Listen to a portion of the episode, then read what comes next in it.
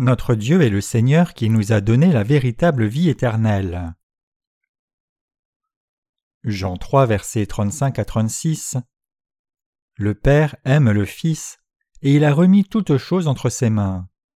Celui qui croit au Fils a la vie éternelle, celui qui ne croit pas au Fils ne verra point la vie, mais la colère de Dieu demeure sur lui. Par amour pour nous, Dieu nous a donné la vie éternelle.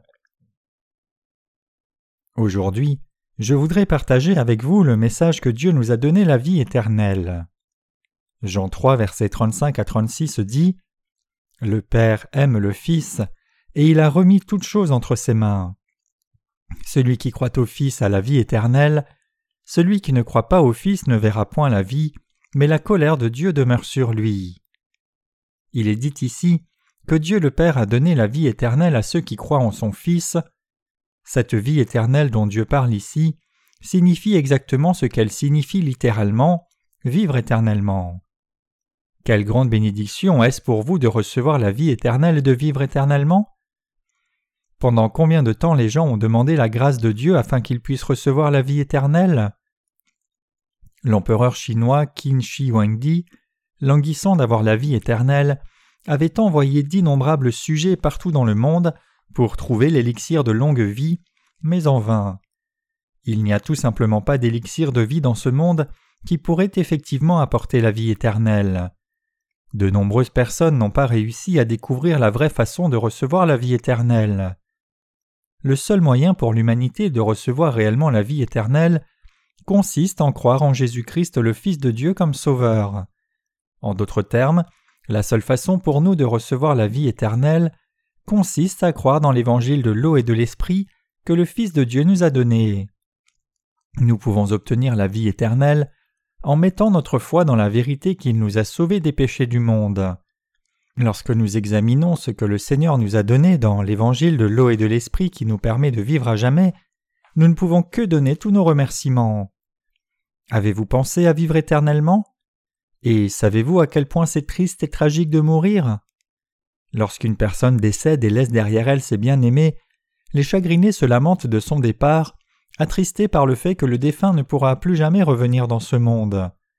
C'est simplement un fait que lorsque quelqu'un meurt, il ne pourra plus jamais revenir dans ce monde. C'est pour cela que même les vivants sont attristés chacun pour sa mort à venir, cherchant un moyen d'y échapper. Mais pour tout le monde, une fois qu'il quitte ce monde, il ne pourra jamais y retourner. La mort est également tragique pour tout le monde.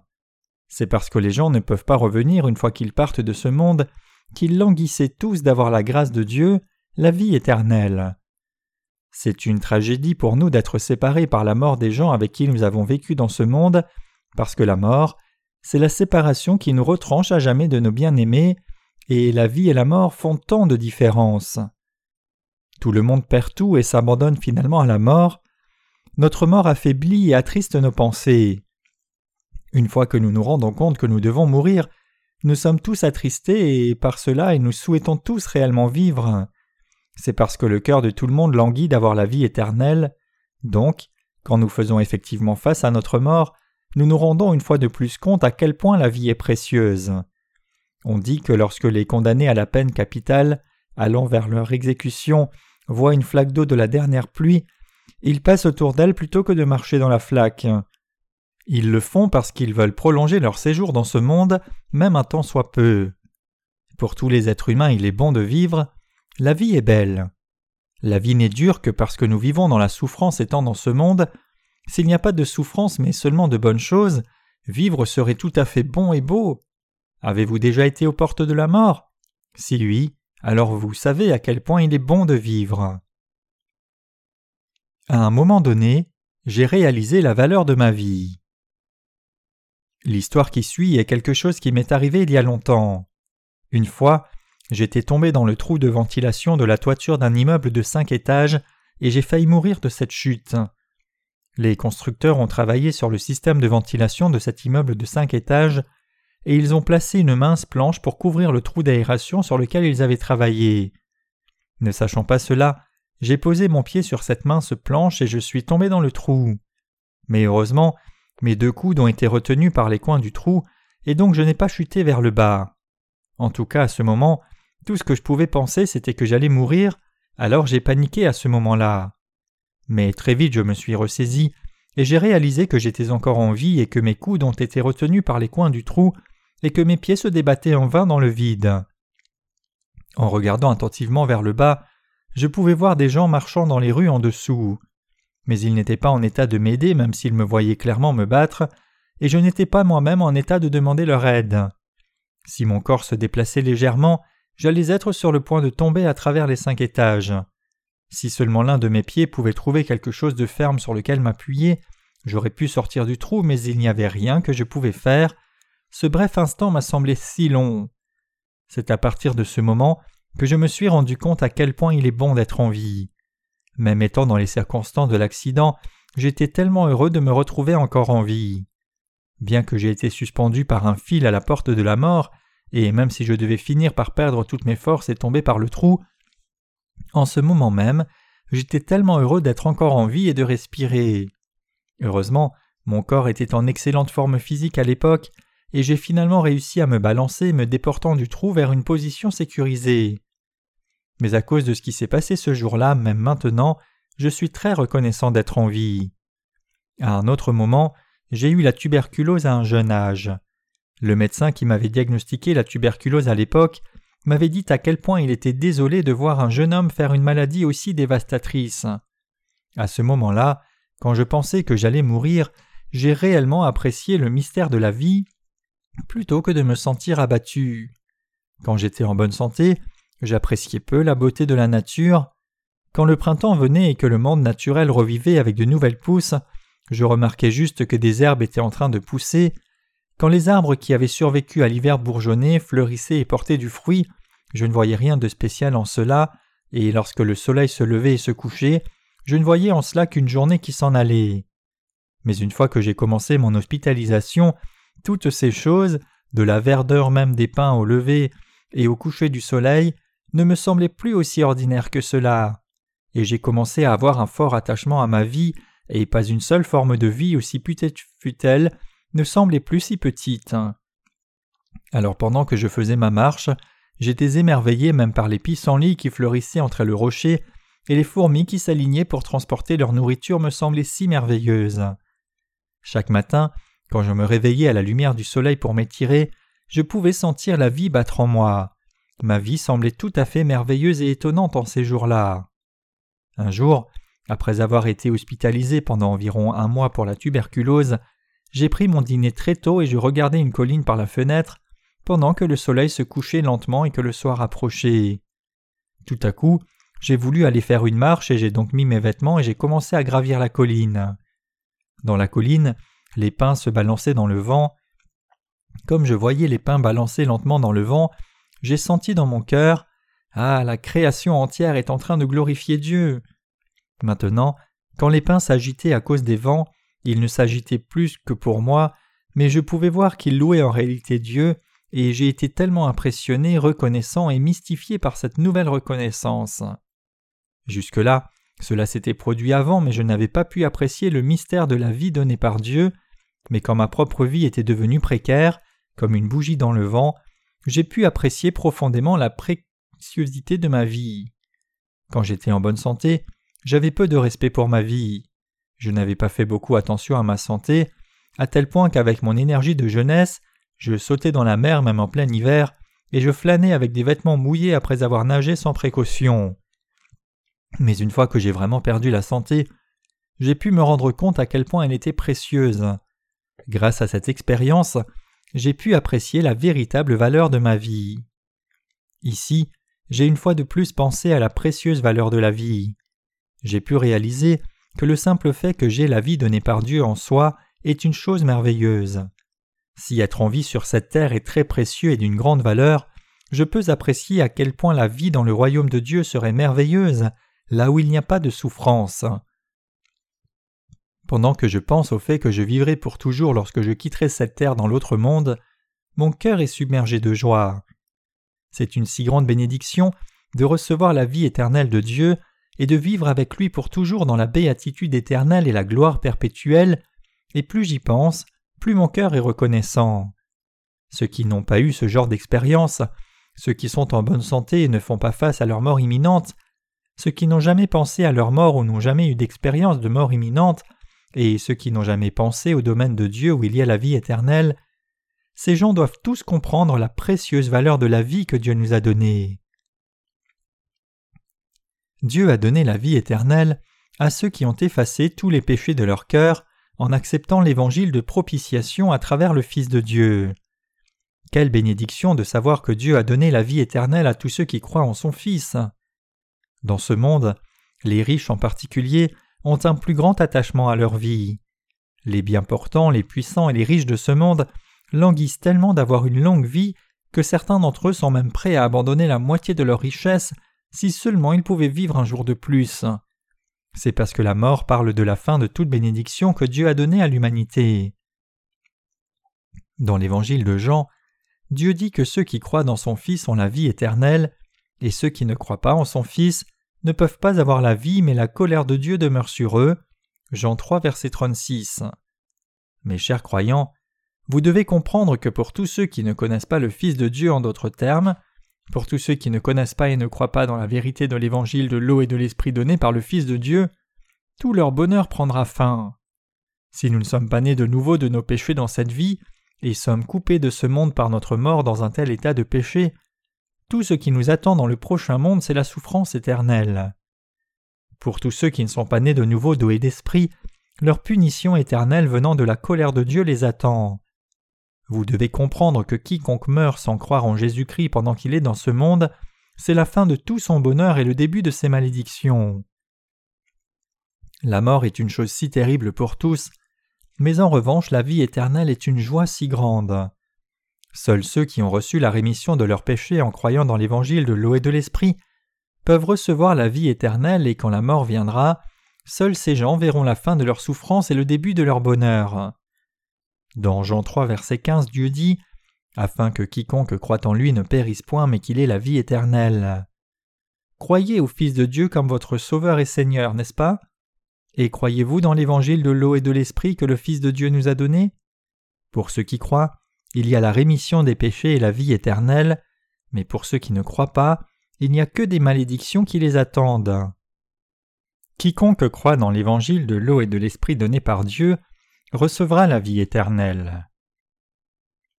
À partir de rien, Dieu a créé l'univers et toutes les choses qu'il contient, y compris nous les humains. Dieu est le Tout-Puissant, qui a créé toute existence à partir d'aucune existence. Pour l'humanité qu'il a créée, notre Seigneur a permis la vie éternelle en Jésus-Christ.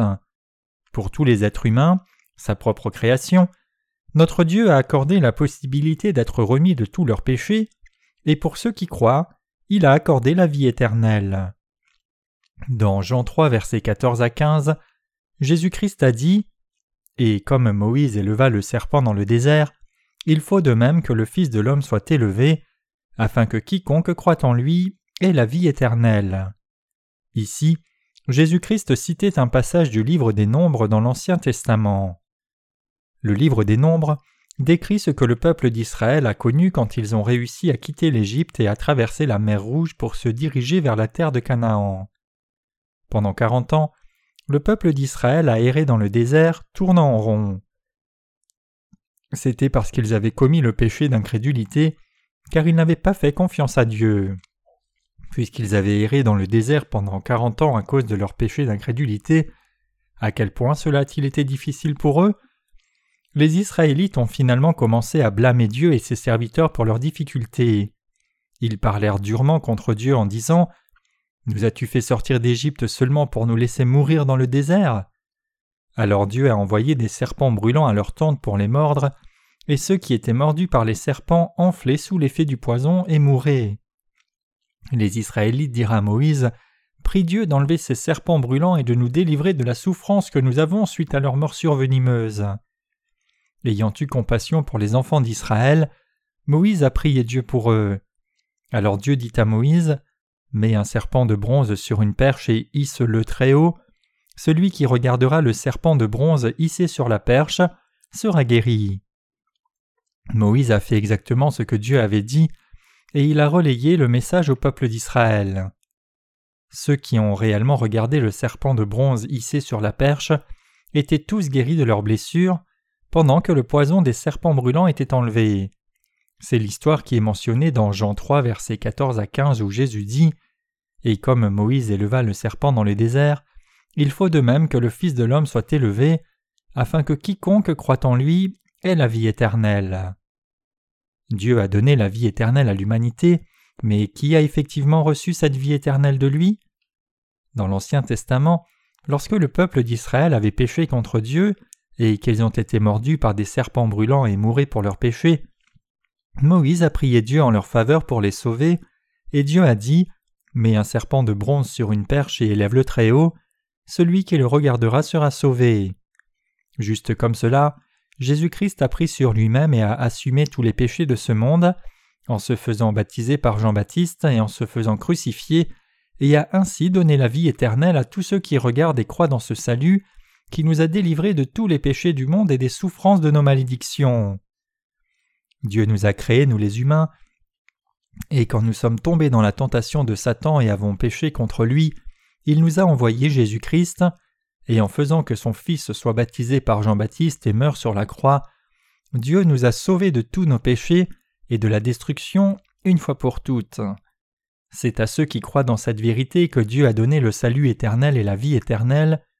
En d'autres termes, Dieu a donné la vie éternelle à quiconque croit dans cette vérité, c'est le but même pour lequel Dieu nous a créés, nous les hommes, et c'est aussi le but pour lequel il nous a sauvés de tous nos péchés.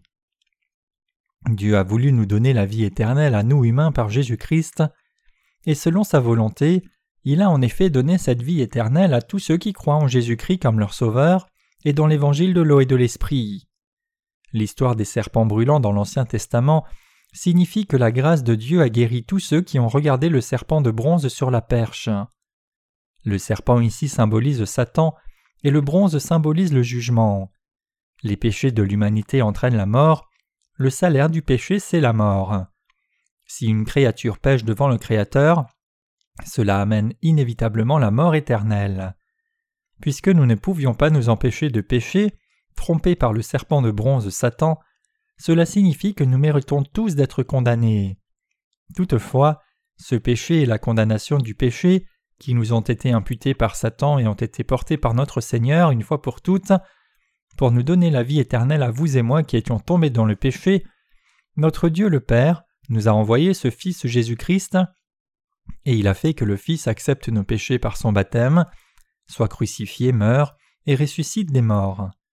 Maintenant, tous ceux qui croient en Jésus-Christ ont reçu une nouvelle vie pour ne plus jamais mourir parce que Dieu lui-même nous a donné la vie éternelle.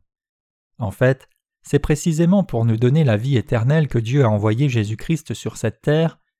C'est la raison pour laquelle Jésus-Christ a dit Car Dieu a tant aimé le monde qu'il a donné son Fils unique, afin que quiconque croit en lui ne périsse point, mais qu'il ait la vie éternelle. Dieu en effet n'a pas envoyé son Fils dans le monde pour qu'il juge le monde, mais pour que le monde soit sauvé par lui. Jean 3 versets 16 à 17. Dieu a tant aimé le monde signifie que Dieu nous a aimés, vous et moi qui vivons dans ce monde.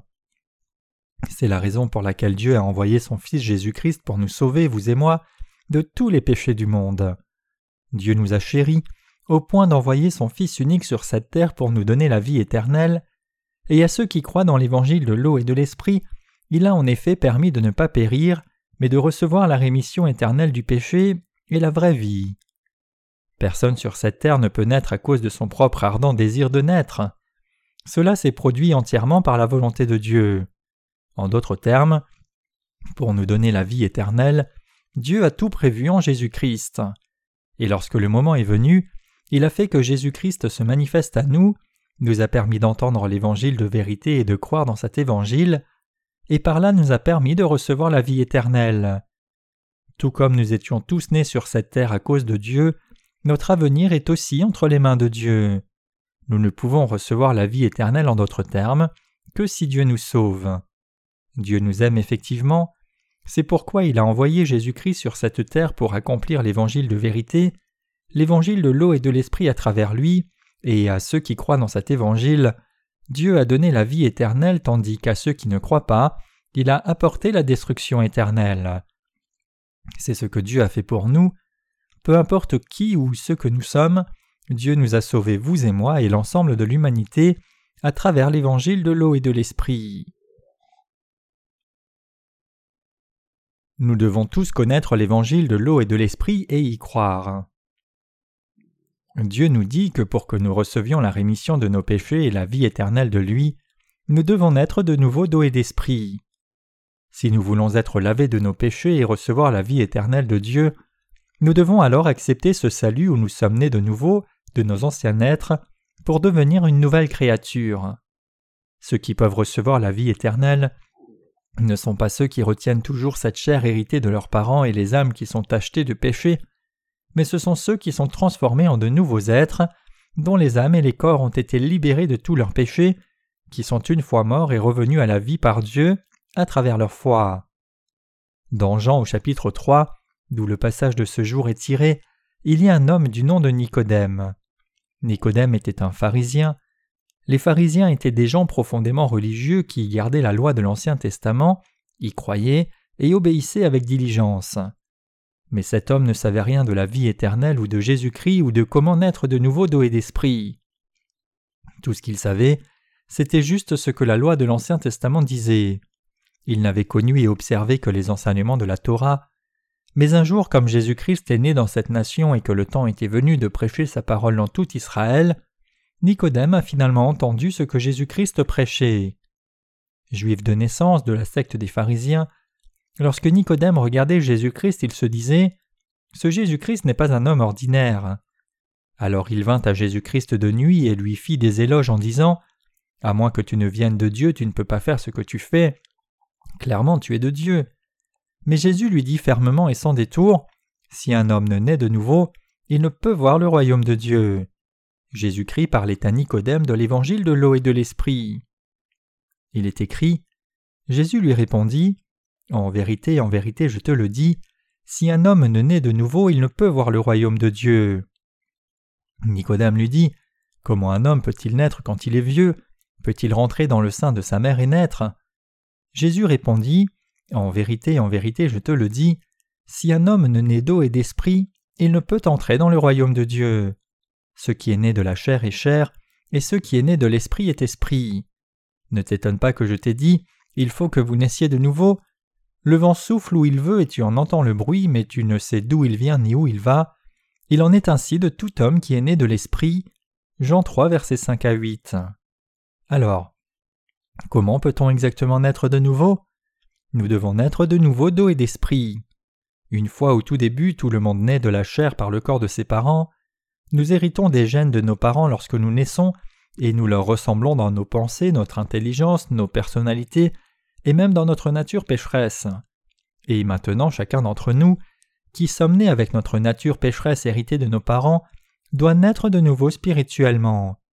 Puisque ce qui est né de la chair est chair et ce qui est né de l'esprit est esprit, il est absolument indispensable pour nous de comprendre ce que Jésus-Christ voulait dire quand il disait que nous devions recevoir la rémission de nos péchés et naître de nouveau à travers l'évangile de l'eau et de l'esprit. Nous devons chercher l'évangile qui nous permet de naître de nouveau d'eau et d'esprit, car ce sont ceux qui sont nés de nouveau qui deviennent des enfants de Dieu et reçoivent la vie éternelle.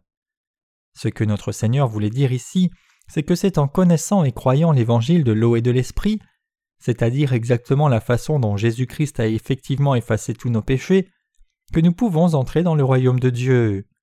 Pourtant, Nicodème ne pouvait pas comprendre ce que Jésus-Christ disait. Alors Jésus-Christ lui a dit Ne t'étonne pas de ce que je t'ai dit, il faut que vous naissiez de nouveau. Le vent souffle où il veut et tu en entends le bruit, mais tu ne sais d'où il vient ni où il va. Il en est ainsi de tout homme qui est né de l'Esprit. Jean 3, versets 7 à 8. Connaissez-vous l'évangile de l'eau et de l'Esprit au-delà du simple fait de naître des entrailles de votre mère de vivre dans la chair et de mourir dans la chair? En général, les gens de ce monde ne connaissent que l'apparente évidence selon laquelle il leur est réservé de naître une fois et de mourir une fois. Mais tout le monde peut naître deux fois alors qu'il est encore en vie. Les cigales, les mouches, les papillons nocturnes et diurnes, les papillons naissent tous deux fois. La larve ne se transforme-t-elle pas en cigale pour voler dans le ciel? Pour qu'une chenille se transforme en papillon de nuit ou en papillon diurne, ou alors pour qu'une larve se transforme en cigale, il faut naître de foi. Nous les humains ne devrions-nous pas aussi naître de nouveau en croyant dans l'évangile de l'eau et de l'esprit? Jésus-Christ a dit à Nicodème que l'on ne peut voir le royaume de Dieu si l'on ne naît de nouveau. Nicodème n'a cependant pas compris cela, et il a trouvé étrange de devoir naître de nouveau. Alors Jésus-Christ lui a dit Le vent souffle où il veut, et tu entends le son qu'il produit, mais tu ne peux pas dire d'où il vient ni où il va. Ainsi est quiconque est né de l'Esprit. On naît de la chair une fois, et ensuite on naît de nouveau de l'Esprit. Il y a clairement ceux qui sont nés de nouveau. C'est parce que tu n'es pas encore né de nouveau toi-même que cela te surprend, et tu ne peux pas reconnaître ceux qui sont nés de nouveau quand tu les vois. Tu ne connais pas la vérité. En fait, ce sont les chefs religieux de ce monde qui ne peuvent pas saisir la vérité qui apporte le véritable lavage des péchés et la liberté de la condamnation du péché. Pour votre âme et pour mon âme, Dieu a donné la bénédiction éternelle. En fait, c'était pour nous donner la vie éternelle que Dieu nous a fait naître sur cette terre, ainsi que pour découvrir et entendre l'évangile de l'eau et de l'esprit. Une fois que l'on est né du ventre de sa mère, c'est quand on rencontre l'évangile de l'eau et de l'esprit qu'on naît de nouveau. Quand on est ainsi de nouveau, on reçoit la vie éternelle. Dieu ne nous a pas fait vivre seulement dans la chair, mais il nous a fait croire dans l'évangile de l'eau et de l'esprit pour naître de nouveau, recevoir la vie éternelle et devenir enfant de Dieu. Toutefois, les religieux sur cette terre ne réalisent pas cela. C'est pourquoi lorsque Jésus-Christ parlait à Nicodème, Nicodème ne pouvait pas comprendre ce que Jésus-Christ disait. En effet, de nombreux religieux de ce monde ne savent rien, ils ne savent rien de la nouvelle naissance d'eau et d'esprit, ni comment recevoir la vie éternelle ou entrer dans le royaume de Dieu et vivre éternellement, et même pire, ils n'ont aucune idée de la façon dont ils peuvent devenir sans péché. C'est par notre foi que nous recevons la vie éternelle, et c'est aussi par la croyance dans l'évangile de l'eau et de l'esprit que nous naissons de nouveau. Ces religieux ne réalisent pas cela. C'est pourquoi ils demandent, tout comme Nicodème, Devrais-je rentrer dans le sein de ma mère afin de naître de nouveau? C'est ce que certains affirment. En fait, ce ne sont pas seulement quelques gens qui disent cela, mais même les meilleurs pasteurs de réveil en Corée sont comme ça. J'ai effectivement entendu certains d'entre eux prêcher, et ce que j'ai entendu a clairement démontré qu'ils ne savaient rien de la nouvelle naissance. L'un d'eux a dit quelque chose de semblable à ceci. Nul ne sait s'il est lui-même né de nouveau ou non, donc la Bible dit Le vent souffle où il veut et tu en entends le bruit, mais tu ne sais d'où il vient ni où il va, il en est ainsi de tout homme qui est né de l'Esprit. Jésus-Christ a dit qu'il faut naître de nouveau d'eau et d'esprit. L'eau ici, c'est le liquide amniotique, ce qu'ont les femmes enceintes. Autant pour les hommes que pour les femmes, pour qu'une vie humaine naisse, un spermatozoïde doit rencontrer un ovule. Parmi tous les spermatozoïdes, la probabilité qu'un spermatozoïde spécifique pénètre l'ovule est de 1 sur 200 millions. Chaque spermatozoïde doit désespérément courir pour atteindre l'ovule le premier. Un seul spermatozoïde peut devenir une vie par son effort désespéré. C'est de cette façon que vous et moi sommes nés. Comment les gens naissent dans la chair? Naître de nouveau d'eau et d'esprit, c'est aussi comme cela, bien qu'il y ait des millions et des milliards de chrétiens sur cette planète, ceux d'entre eux qui sont réellement nés de nouveau sont extrêmement rares, et donc nous devons être fidèles à Dieu jusqu'à notre mort, le servir jusqu'à notre mort et courir jusqu'à notre mort. Mais nous ne savons pas exactement qui d'entre nous est vraiment né de nouveau, nous essayons juste d'être diligents. Mais quelle interprétation absurde Effectivement, ce pasteur est comme Nicodème, en d'autres termes, il n'a aucune idée de la façon de naître de nouveau.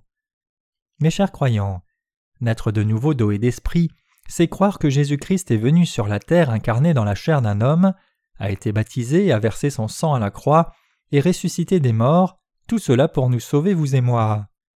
La raison pour laquelle Dieu lui-même est venu sur la terre, incarné dans la chair d'un homme et a été baptisé dans le Jourdain, était d'accepter tous nos péchés sur lui-même et de les effacer, afin de nous permettre de naître de nouveau, de nous rendre sans péché et de nous donner la vie éternelle. C'était pour nous donner la vie éternelle que Dieu lui-même a été baptisé, a versé son sang puis est mort à la croix. En d'autres termes, c'est Jésus-Christ qui nous a sauvés de nos péchés à travers l'évangile de l'eau et de l'esprit.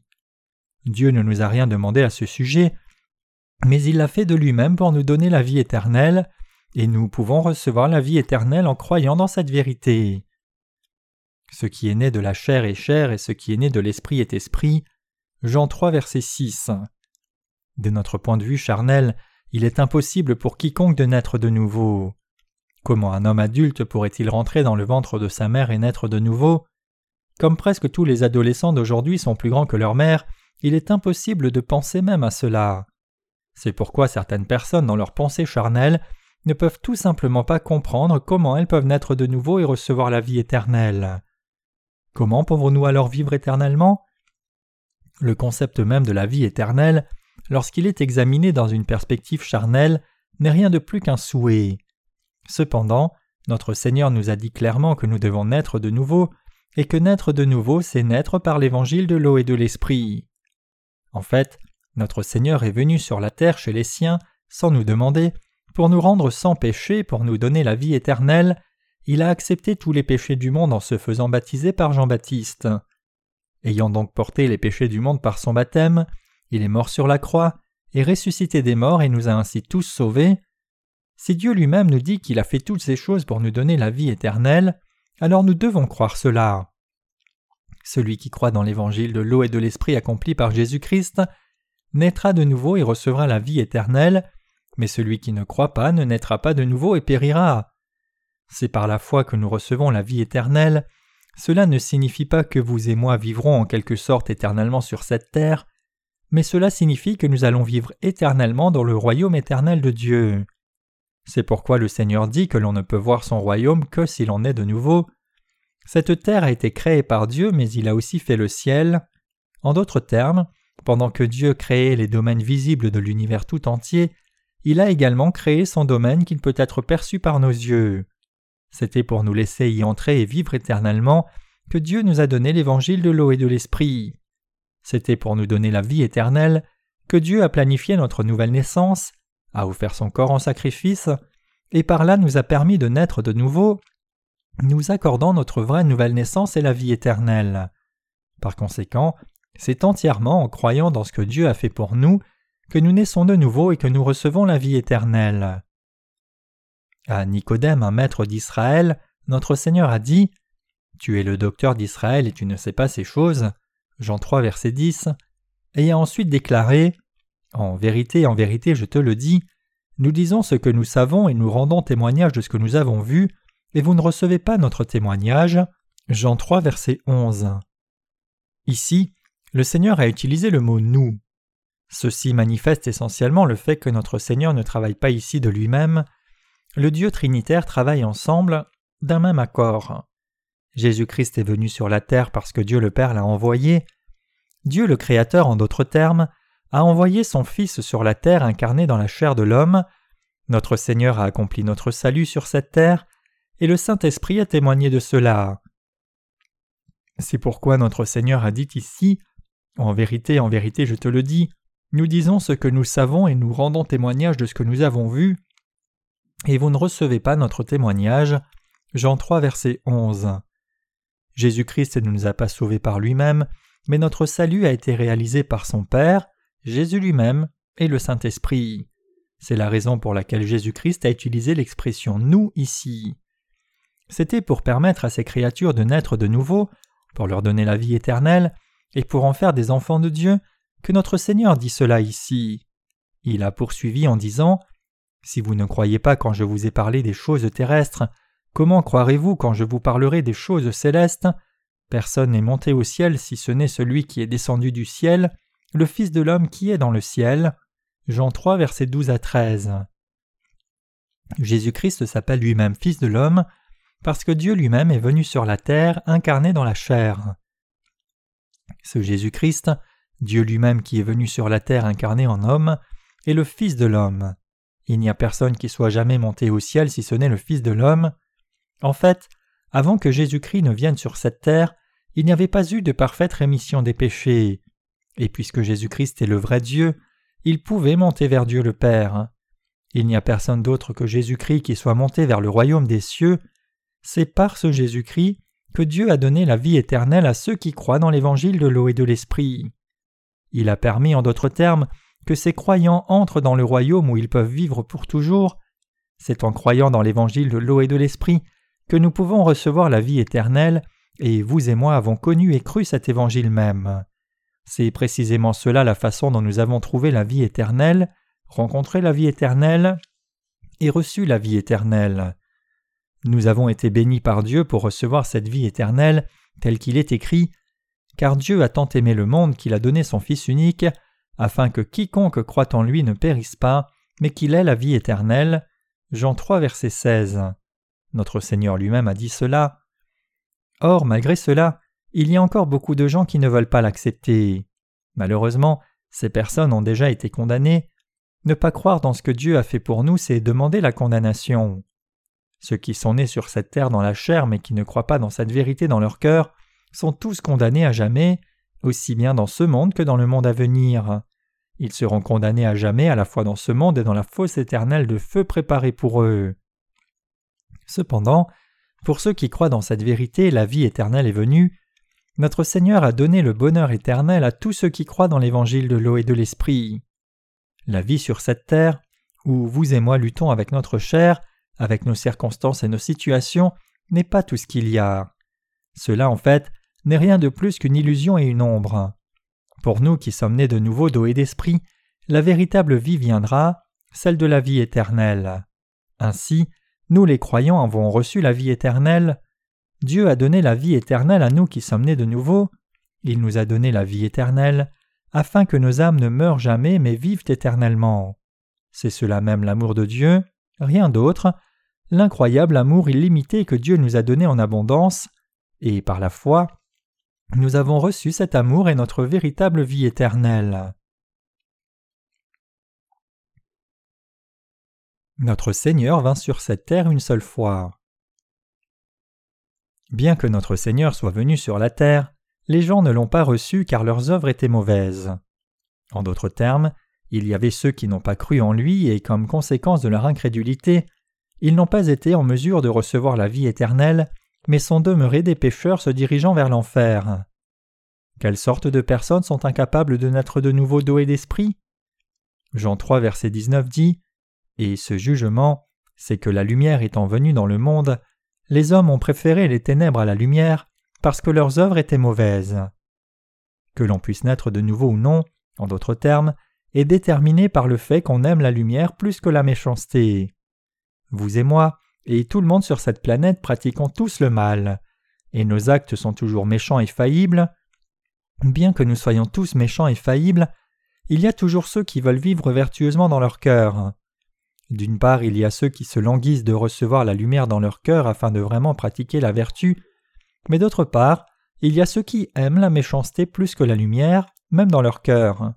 Ces gens-là, ces derniers, doivent se repentir, ils doivent faire demi-tour. Dieu a accompli l'évangile de l'eau et de l'esprit afin que toutes les âmes qui se languissent d'avoir le salut et la vie éternelle les reçoivent en effet par la foi. Par conséquent, vos cœurs sont plus importants que vos actes. Alors que nous sommes vraiment incapables de pratiquer le bien, nous devons avoir des cœurs vertueux qui désirent et aiment le bien. L'apôtre Paul était aussi comme cela, de la façon dont il a confessé Car je ne fais pas le bien que je veux et je fais le mal que je ne veux pas. Romains 7, verset 19. Ce que l'apôtre Paul voulait dire ici, c'est que même s'il souhaitait sincèrement faire le bien, il se retrouvait plutôt en train de faire la méchanceté, car dans sa chair il était incapable de pratiquer la vertu, cela ne signifie pas que l'apôtre Paul aimait plus le mal que le bien. Peu importe à quel point quelqu'un pourrait être faillible, si dans son cœur il admet ceci, veut chercher le bien et se languit d'être sauvé, alors il peut en effet naître de nouveau en croyant dans l'évangile de l'eau et de l'esprit donné par Dieu. Ce n'est qu'après cela que les esprits nés de nouveau peuvent véritablement faire les saintes œuvres de Dieu. Ne finissons pas comme des pitoyables qui n'arrivent pas à naître de nouveau et à recevoir la vie éternelle quoique Dieu nous l'ait déjà donné. Ça me fait tellement mal au cœur de voir que même si Dieu nous a déjà montré la façon de recevoir la vie éternelle, en nous donnant l'évangile de l'eau et de l'esprit, il y a toujours beaucoup trop de personnes qui préfèrent la méchanceté à la bonté, et ils ont par conséquent rejeté cet évangile authentique donné par Jésus-Christ. Malheureusement, de telles personnes ont déjà été condamnées et jugées, à la fois dans ce monde et dans le prochain, elles sont éternellement en enfer. Le contraire de la vie éternelle, c'est le châtiment éternel. Ce châtiment éternel, c'est de vivre éternellement en enfer, dans la fosse de feu éternel. La vie éternelle, en revanche, c'est le bonheur perpétuel. Lequel souhaitez-vous recevoir? La vie éternelle ou le châtiment éternel? Vous souhaiteriez tous recevoir la vie éternelle et non le châtiment éternel. Par conséquent, comme Dieu nous a donné l'évangile de l'eau et de l'esprit, et comme il nous a sauvés grâce à sa lumière, son amour et la vérité, nous devons croire cela avec nos cœurs. Croyez-vous cela, mes chers croyants? Ceux qui détestent la lumière ne viennent pas à la lumière. Pourquoi sont-ils incapables de venir à la lumière? Ils ne viennent pas parce qu'ils craignent que leurs ténèbres ne puissent être révélées. Même si nous sommes imparfaits dans nos actes, nos cœurs doivent encore désirer la vérité et se languir d'avoir la bonté, car ce qui doit être gardé, c'est le cœur. La Bible dit Garde ton cœur plus que toute autre chose, car de lui viennent les sources de la vie. Proverbe 4, verset 23. Si nos cœurs s'égarent, alors toute autre chose va s'égarer. Mais celui qui agit selon la vérité vient à la lumière, afin que ses œuvres soient manifestées parce qu'elles sont faites en Dieu. Jean 3, verset 21. Mes chers croyants, avons-nous vraiment envie d'agir selon la vérité? Ceux qui veulent agir selon la vérité continuent de venir à la lumière. Quand ils viennent à la lumière, toute ténèbre est exposée. Tout ce qui est exposé est transformé en lumière. Éphésiens 5, verset 13.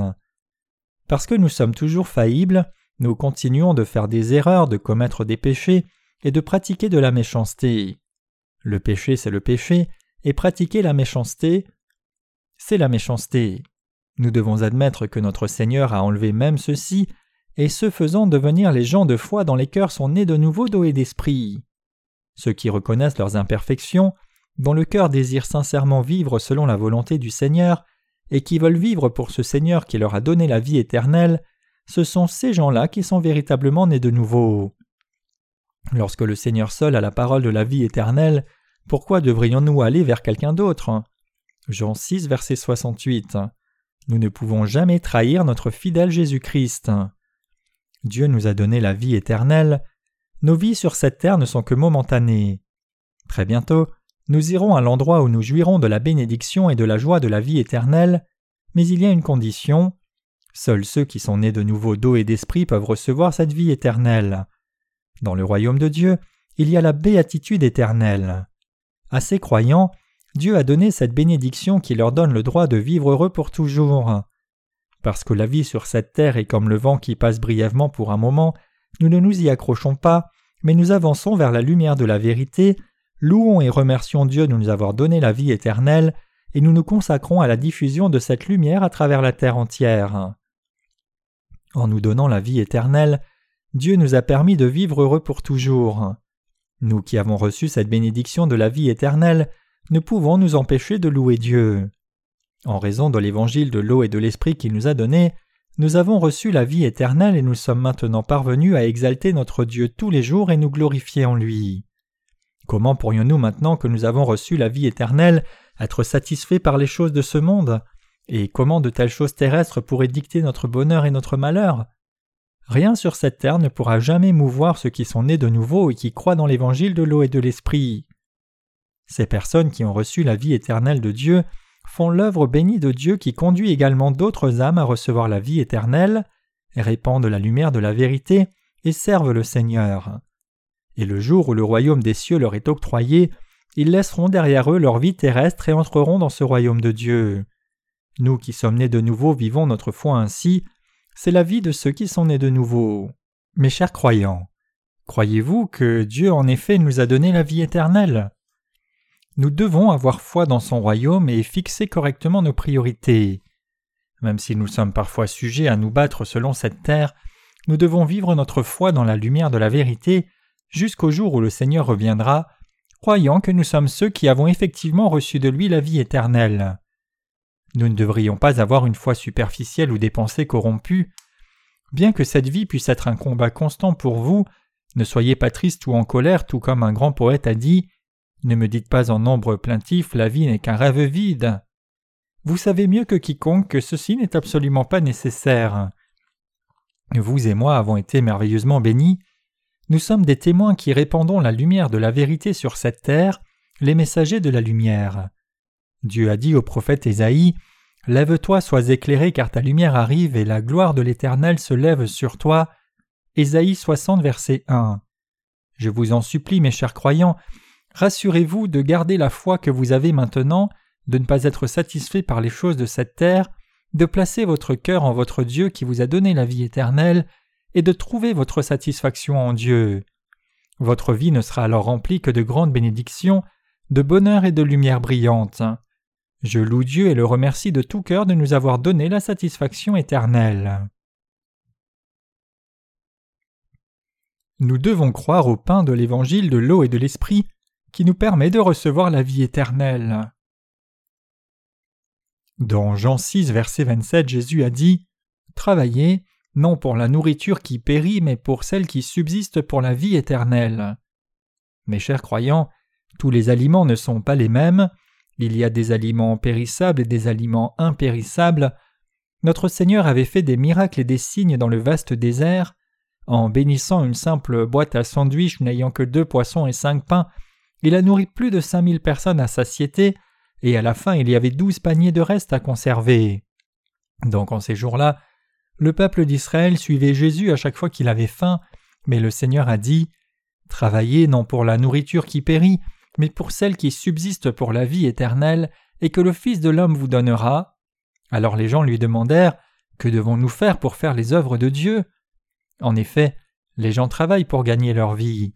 De même, ils mangent pour se maintenir en vie, mais parfois il est difficile de savoir s'ils mangent pour vivre ou alors s'ils vivent pour manger. Peu de gens ont la réponse exacte. Chercher à savoir si nous mangeons pour vivre devant Dieu ou si nous vivons pour manger s'apparente à demander entre la poule et l'œuf ce qui est venu en premier. En fait, c'est pour prospérer et bien vivre que les gens du monde travaillent. C'est pour vivre que nous mangeons dans la mesure où nous ne pouvons vivre que si nous mangeons.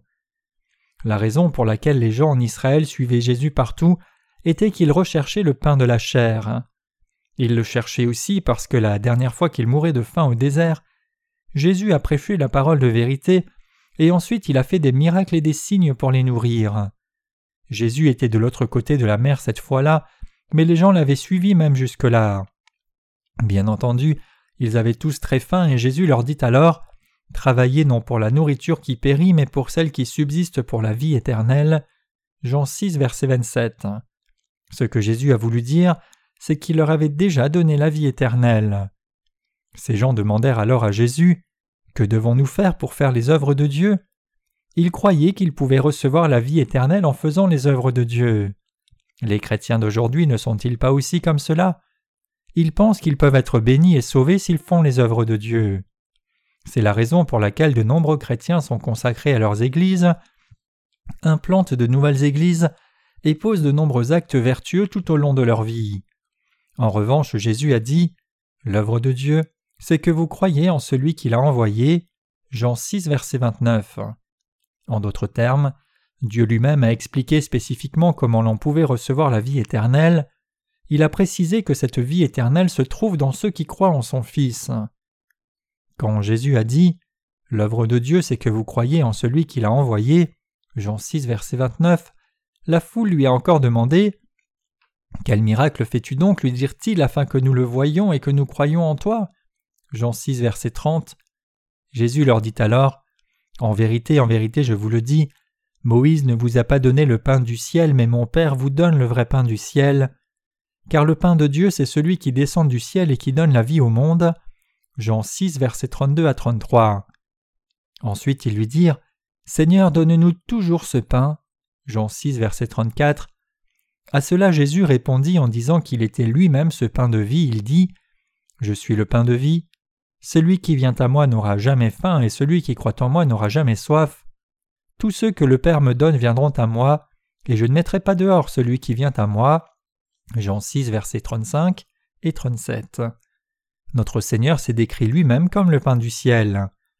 Jésus a ensuite continué en disant Car je suis descendu du ciel pour faire non ma volonté, mais la volonté de celui qui m'a envoyé.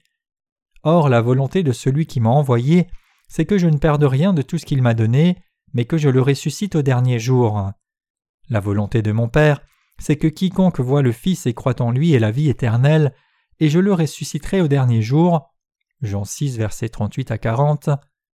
En vérité, en vérité, je vous le dis, celui qui croit en moi a la vie éternelle, je suis le pain de vie. Jean 6, versets 47 à 48. Et je suis le pain vivant qui est descendu du ciel. Si quelqu'un mange de ce pain, il vivra éternellement. Jean 6, verset 51. Se référant à lui-même, notre Seigneur a fait ressortir très clairement qu'il est descendu du ciel. Il a aussi dit qu'il est descendu du ciel, non pas pour faire sa propre volonté, mais la volonté du Père. Il a dit qu'il faisait les œuvres du Père, exactement comme le Père le lui avait commandé. Il suivait la volonté de celui qui l'avait envoyé. Quelle est donc la volonté du Père? C'est que nous croyons au Fils. Alors le Père nous a dit Voulez-vous recevoir la vie éternelle? Comment recevrez-vous cette vie éternelle? Quiconque voit le Fils et croit en lui recevra la vie éternelle. En d'autres termes, s'expliquant lui-même, Jésus a dit Je suis le pain qui est descendu du ciel. Si quelqu'un mange de ce pain, il recevra la vie éternelle. De même que notre Seigneur a dit ici Quiconque voit le Fils et croit en lui recevra en effet la vie éternelle. Autrement dit, ceux qui mangent notre Seigneur en croyant en lui sont ceux qui par leur foi mangent ce salut apporté par notre Seigneur, et ils recevront la vie éternelle. C'est ce qu'a dit notre Seigneur. Pourtant, malgré cela, beaucoup dans la foule n'ont pas su reconnaître que Jésus avait été envoyé par Dieu le Père. La vie éternelle est fréquemment évoquée dans cet évangile de Jean. Il nous dit chaque fois que Dieu a donné la vie éternelle à ceux qui croient dans son Fils. Pourtant la foule a continué à lui demander le pain de la chair, mais c'est le pain de la vie éternelle que Jésus a voulu leur donner, et il leur a aussi dit qu'il était lui-même ce pain de vie. C'est pourquoi notre Seigneur leur a dit En effet, mangez-moi et vous recevrez la vie éternelle. Cependant, tout comme Nicodème, les foules étaient si ignorantes de la vie éternelle qu'elles étaient toutes étonnées en se demandant Comment cet homme peut-il nous donner sa chair à manger? Alors notre Seigneur leur dit En vérité, en vérité, je vous le dis, si vous ne mangez la chair du Fils de l'homme et si vous ne buvez son sang, vous n'avez point la vie en vous-même. Celui qui mange ma chair et qui boit mon sang a la vie éternelle, et je le ressusciterai au dernier jour, car ma chair est vraiment une nourriture, et mon sang est vraiment un breuvage. Celui qui mange ma chair et qui boit mon sang demeure en moi et je demeure en lui. Comme le Père qui est vivant m'a envoyé et que je vis par le Père, ainsi celui qui me mange vivra par moi. C'est ici le pain qui est descendu du ciel. Il n'en est pas comme de vos pères qui ont mangé la manne et qui sont morts. Celui qui mange ce pain vivra éternellement. Jean 6, versets 53 à 58. Bref, si quelqu'un mange la foi en Jésus, il recevra la vie éternelle. Jésus est le pain qui apporte la vie éternelle, même à tous ceux qui croient en lui. Celui qui croit au Fils de Dieu a la vie éternelle, c'était l'essentiel du message que Jésus essayait de passer aux Juifs dans son dialogue avec eux. Pourtant, les Juifs qui étaient là ne pouvaient pas le comprendre, alors ils lui demandèrent Es-tu le pain qui est venu de Dieu?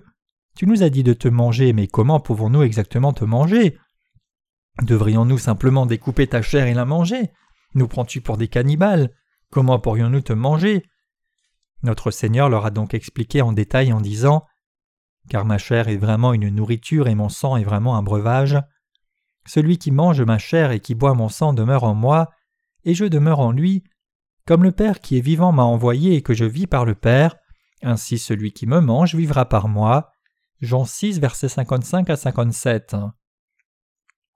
Au fond, quand Jésus disait que quiconque croit au Fils a la vie éternelle, il voulait dire que ceux qui croient que notre Seigneur est venu sur cette terre, a effacé tous nos péchés et qu'il est devenu notre véritable Sauveur, qui croient que Jésus est le Fils de Dieu et notre Sauveur, qui croient également qu'il a accepté tous nos péchés sur son propre corps à travers son baptême, qu'il a porté ses péchés du monde jusqu'à la croix, a été crucifié et qu'il est mort, qu'il est ressuscité des morts en trois jours, et qu'il a ainsi effacé tous nos péchés, et qui croient que notre Seigneur est ce Sauveur, ceux-là sont ceux qui croient dans son Fils, ceux-là même qui ont reçu la vie éternelle en mangeant par l'intermédiaire de leur foi la chair et le sang du Fils.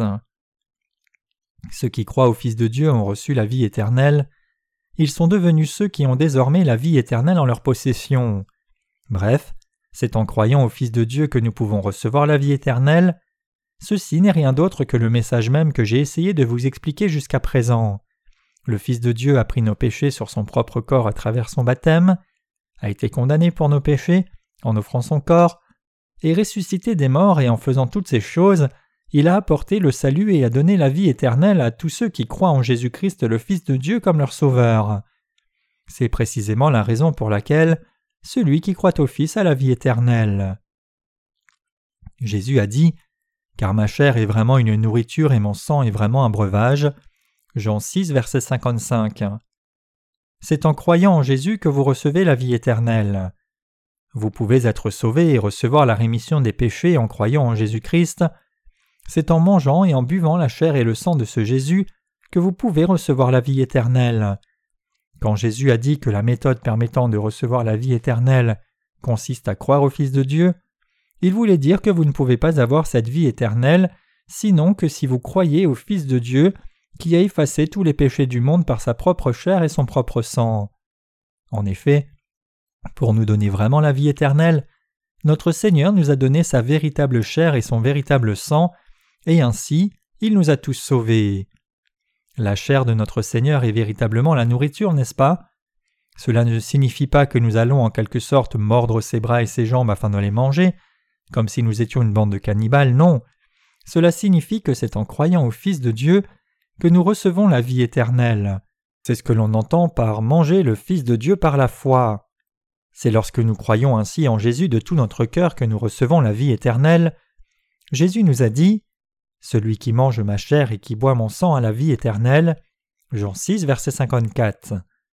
Ceux qui ont vraiment mangé la chair du Seigneur et bu son sang ont maintenant la vie éternelle. C'est parce que Dieu le Père a décidé de nous sauver à travers son Fils et de donner la vie éternelle à tous ceux qui croient dans ce Fils. Par conséquent, à ceux qui ont mangé la chair du Fils et ont bu son sang, Dieu a en effet donné la vie éternelle. Comment pouvons-nous manger la chair du Fils de Dieu? Nous la mangeons grâce à notre foi dans l'évangile de l'eau et de l'esprit. Pour nous sauver, vous et moi, de tous nos péchés, Dieu a envoyé son Fils sur la terre et a permis à ce Fils d'accepter tous les péchés de l'humanité à travers son baptême. À ce moment-là, non seulement nos péchés ont été transférés sur Jésus, mais toutes nos insuffisances, nos faiblesses et nos défauts ont été également transférés sur lui. Et après avoir passé nos péchés à son Fils, Dieu l'a livré pour être crucifié et à ceux qui croient que son Fils les a ainsi sauvés et les a rendus sans péché à travers le baptême et la croix, Dieu a donné la vie éternelle avec la rémission des péchés. C'est la méthode par laquelle Dieu a donné la vie éternelle à tous ceux qui croient en son Fils, et c'était là la volonté de Dieu. Dieu a voulu donner la vraie rémission des péchés et la vie éternelle à l'humanité tout entière. Donc il a donné la vie éternelle à travers son Fils. Jésus le Fils de Dieu est venu sur cette terre a accepté tous les péchés de l'humanité en se faisant baptiser par Jean-Baptiste, et après avoir mis tous nos péchés sur son propre corps, il a été crucifié, il est mort et il est ressuscité des morts. En faisant ces choses, Jésus est devenu le Sauveur qui a accompli notre salut à la perfection. Et Dieu a permis que quiconque croit en son Fils reçoive la vie éternelle. Lorsque l'humanité, en raison de Satan le diable qui s'est élevé contre Dieu, est parvenue à la mort, Dieu a envoyé son Fils pour nous, et il a donné ainsi la rémission des péchés à ceux qui ont mangé et bu la chair et le sang de son Fils par l'intermédiaire de leur foi, les a délivrés de la mort et leur a accordé la vie éternelle. En d'autres termes, Dieu a donné la vie éternelle à vous et à moi qui croyons en Jésus-Christ et sa vérité. Croyez-vous au fait que Dieu ait donné la vie éternelle à nos âmes? C'est pourquoi celui qui croit au Fils a la vie éternelle. La Bible dit les jours de nos années s'élèvent à soixante-dix ans et pour les plus robustes à quatre-vingts ans. Psaume 90, verset 10. Mais ce n'est pas tout ce qu'il y a pour notre vie. Dieu nous a donné la vie éternelle. Cette vie éternelle, cette vie sans fin vous a été accordée. Ceux qui ont, grâce à leur foi spirituelle, mangé la chair et bu le sang de Jésus-Christ, le Fils de Dieu, ont tous été lavés de leurs péchés, et ils vivront à jamais dans le royaume de Dieu. Cette vie est différente de la vie de toute autre créature vivant maintenant dans ce monde. Dieu a permis à l'humanité de vivre éternellement, mais seulement si elle naît de nouveau du péché en croyant dans l'évangile de l'eau et de l'esprit. Je suis si reconnaissant que Dieu nous ait donné la vie éternelle. En vivant sur cette terre pendant les quelques soixante-dix à quatre-vingts ans, nous passons par toutes sortes d'émotions, de la joie à la colère, la tristesse et le bonheur. Pourtant, Combien elles sont courtes nos vies sur cette terre si elles ne durent que soixante-dix à quatre-vingts ans? À quel point nos vies passent-elles négligemment à côté de nous? Elles passent à côté de nous en un clin d'œil. Mes chers croyants, il fut un temps où moi aussi j'étais jeune, tout comme les jeunes parmi vous, mais je suis déjà dans la cinquantaine maintenant. Je pensais que je ne serais jamais vieux. Je pensais qu'il n'y avait pas de place dans mon dictionnaire pour le mot cinquantaine, que je serais éternellement jeune, mais ma jeunesse a passé instantanément, et ayant vieilli en un rien de temps, je suis maintenant dans la cinquantaine, un moment où je dois rendre compte de toutes mes affaires, et où je suis accablé par les responsabilités de la vie. Mes chers croyants, la vie passe en un instant. Même si nous devions vivre soixante-dix à quatre-vingts ans, ceux d'entre nous qui sont dans leur vingtaine ont déjà vécu un tiers de la totalité de leur vie. Quand ils auront vécu les autres deux tiers de leur vie, ils redeviendront tous une poignée de poussière, et rien ne restera d'eux. Nos vies ne sont-elles alors que des rêves vides? Certains d'entre vous pourraient le croire.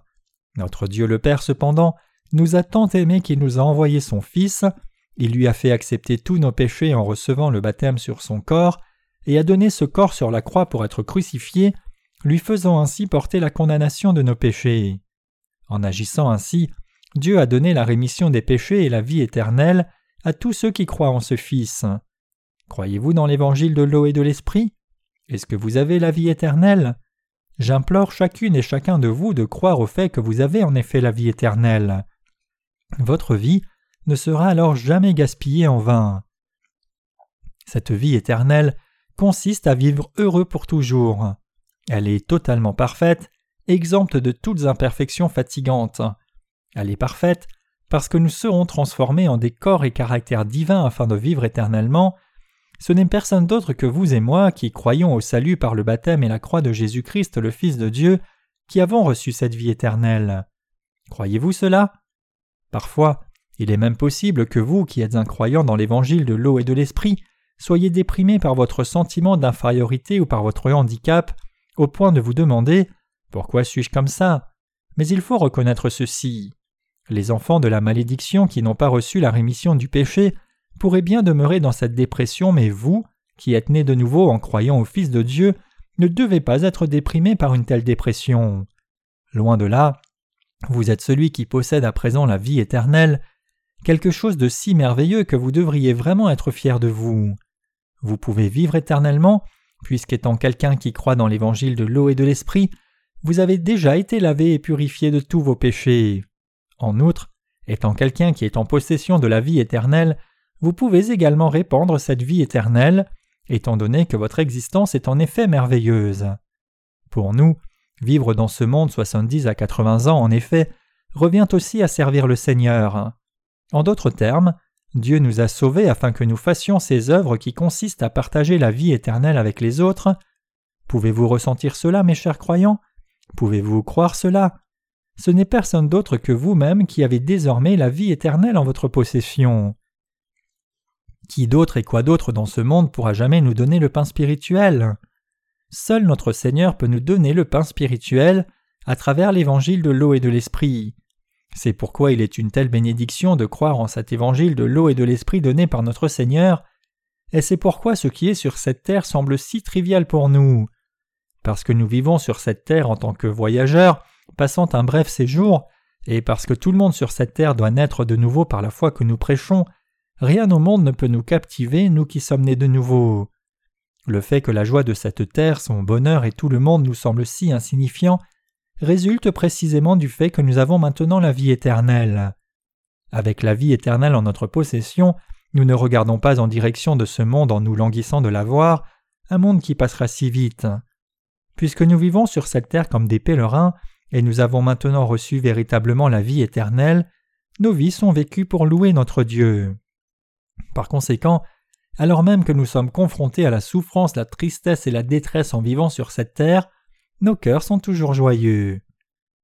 La chair du Seigneur est vraiment la nourriture et le sang du Seigneur est vraiment la boisson. En croyant dans ce Seigneur, nous sommes devenus ceux dont le cœur n'a plus soif.